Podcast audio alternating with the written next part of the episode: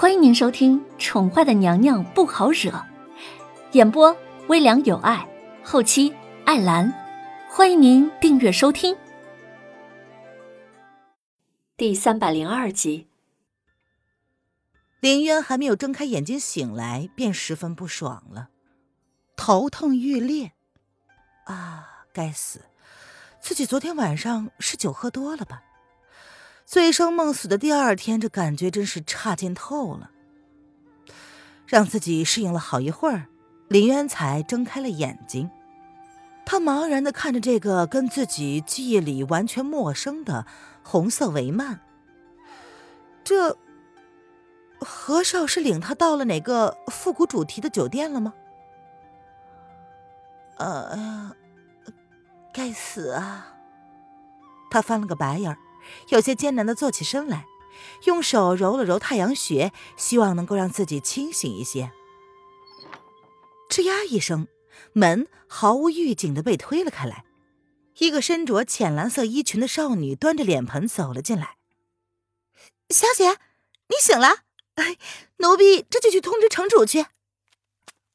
这个少女第一时间看到凌渊已经醒了，她放下了脸盆，不由分说的便提起裙子小跑出门，完全不给凌渊反应的时间。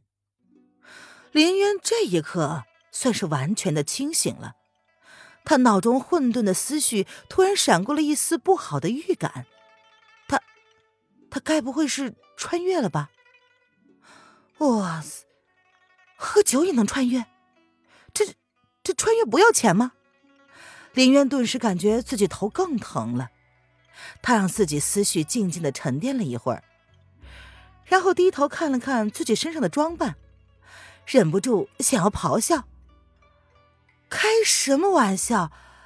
还穿越古今中外？”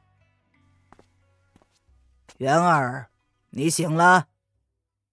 一个穿着玄色衣服的中年男子闻风而至。而他的身后，则是一个长得十分天真可爱的小家伙。看到凌渊的那一刻，小家伙的眸子睁得更大了。这个女人怎么会出现在这里？凌渊扫了来人一眼，并不开口说话。他还没有想好要说些什么。这失失失忆了，好不好？这大家其实都喜欢玩失忆吗？怎么了？头还疼吗？中年男子显然没有发现凌渊的异样，依旧是一副十分温厚的样子。他接过侍女手中的水，轻轻的拧了一把面巾，然后交给凌渊。嗯，嗯，你你是谁啊？接过面巾，凌渊擦拭了一把脸，他竟然发现自己身上没有酒臭味儿。再加上出现的这两个人，还一副跟他很熟的样子，穿越的事实基本是确定了。姐姐，你怎么了？像是瞬间明白这女人是怎么回事似的，小男孩皱着眉头走进了林渊旁边，一脸担忧的看着他。哦，我我我头好疼啊！凌渊将小脸皱在一起，佯装失忆。我是池儿啊，姐姐还记得我吗？小男孩一脸无辜天真的看着凌渊，小心翼翼的试探，眼角的余光还看了中年男子一眼，发现他的眉眼之间只有笑意，并没有阻止他的试探。这女人看来真的是失忆了，尊上给她吃了销魂散，真是好样的。尊上所说的惊喜，原来就是这个。那池儿，那那我是谁呀？林渊闻言，可怜兮兮的看着眼前的小男孩，努力的装怂卖萌。你你你你不是元儿姐姐吗？你你怎么把自己也给忘了？池儿抖着手，一脸惊恐的看着凌渊，像是他犯了什么天大的恶事一样。希儿，去请个大夫来。小姐可能是受了风寒，留下什么后遗症了。中年男子见状，拧着眉头，让侍女去请个大夫，而那双温厚的眸子却从来不曾在凌渊的身上离开过。啊，我我我忘了。林渊囧兮兮的看着这个叫池儿的小男孩，心中难免有些罪恶感。他，他这是欺骗小孩呢。池儿，你姐姐可能是暂时忘了一些事，等大夫来看过之后再说也不迟啊。中年男子闻言，走到了林渊身旁，蹲下，温热的大掌轻轻的握住林渊的手，他的眸子异常的温和，语气温柔的安抚林渊说。渊儿，你先好好的休息，爹爹给你请个大夫去。啊啊哦 哦！林渊不动声色的将自己的手抽了回来，他怯怯的看了这个男人一眼，敛下眸子，低低的答应了一声。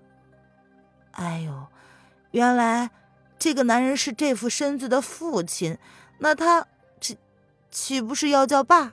哎哎不，爹。凌渊可叫不出口，他只好低低的哦了一声。这有什么比睁开眼睛醒来，却要叫一个完全陌生的男人爹更加悲剧的？哎呀，他只不过是失恋买了个醉，图个痛快罢了。何少那个混蛋，居然没有保护好他，居然让他穿越了。姐姐，那你好好的休息，迟儿晚点再来看你。嗯。和爹爹一起。池儿见凌渊恍神的样子，接收到尊上给自己的眼色，便开口朝凌渊如实交代了一番，才依依不舍的离开了。小姐，呃，你有没有哪里感到不舒服啊？见尊上跟少爷离开之后，名叫希儿的侍女才开口关心的问道：“，有。”林渊见两个人终于走了，不由得松了一口气。不知为何，他总是对这两个突然冒出来的亲人感到十分的不适应。冒出一个爹也就算了，还多出了一个弟弟。哎呦，这当了二十多年的独生女，难道上帝突然想要补偿她一下吗？啊，哪里呀？希尔闻言愣了愣，他下意识的开口问。销魂散只会让人失去之前的所有记忆，并没有听说还有其他的后遗症啊！啊啊！啊，这里啊，这里不舒服。林渊闻言按着自己的胸口，感觉自己好像真的失去一部分记忆一样，脑海中有一些片段十分模糊的样子，只要用力的去想，胸口、脑袋就会十分的难受。这。是承袭了这副身子本尊的记忆吗？唉，应该是一些不太好的记忆吧，否则怎么会有心痛的感觉呢？林渊用力的按住了胸口，努力的让那股子疼痛的感觉驱散而去。等等，大夫就来了。小姐，我给你倒一杯水吧。希尔闻言，心中有一种不好的感觉，该不会是销魂散的剂量不够？这个女人的脑中还残留着一些记忆吧？这可不是什么好事儿。希儿准备将这件事情早点告诉尊上，以防万一。林渊点了点头，接过希儿的杯子，然后佯装没有接好，然后冷眼看着希儿下意识的接住了水杯，杯中之水滴水不漏。希儿随即意识到自己好像露出了马脚，于是又松开了水杯。白霞玉杯就这样的应声而落，与地面碰击，传出了清脆好听的声音。啊！哎呀，小小小姐，是希儿太不小心了。呃，希儿这就给你再倒一杯水去。希儿见凌渊一脸苍白，好像是被吓到的样子，心中暗暗的松了一口气。